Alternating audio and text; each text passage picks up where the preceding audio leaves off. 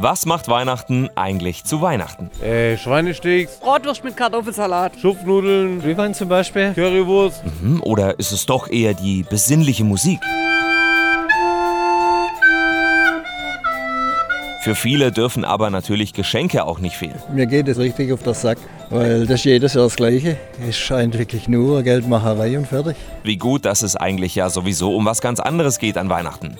Um was nochmal genau? Bin ich heute gar nicht darauf vorbereitet, um mir das zu beantworten.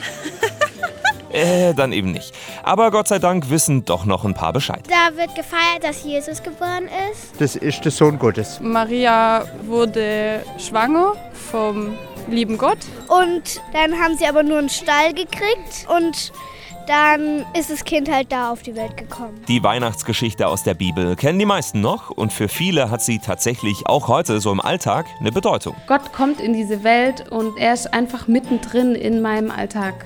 Er ist mittendrin in den Sorgen, die mich umtreiben, in den Krisen, die ich durchleben muss, in den Höhen, an denen ich mich erfreuen darf. Da ist er der, der mich liebt, der mir vergibt, der mich aufrichtet. Und für mich bedeutet Weihnachten, das Göttliche ist mittendrin im Alltäglichen, im Normalen. Und dass Gott Mensch wird, ist ja eigentlich auch schon Grund genug zu feiern. In diesem Sinn.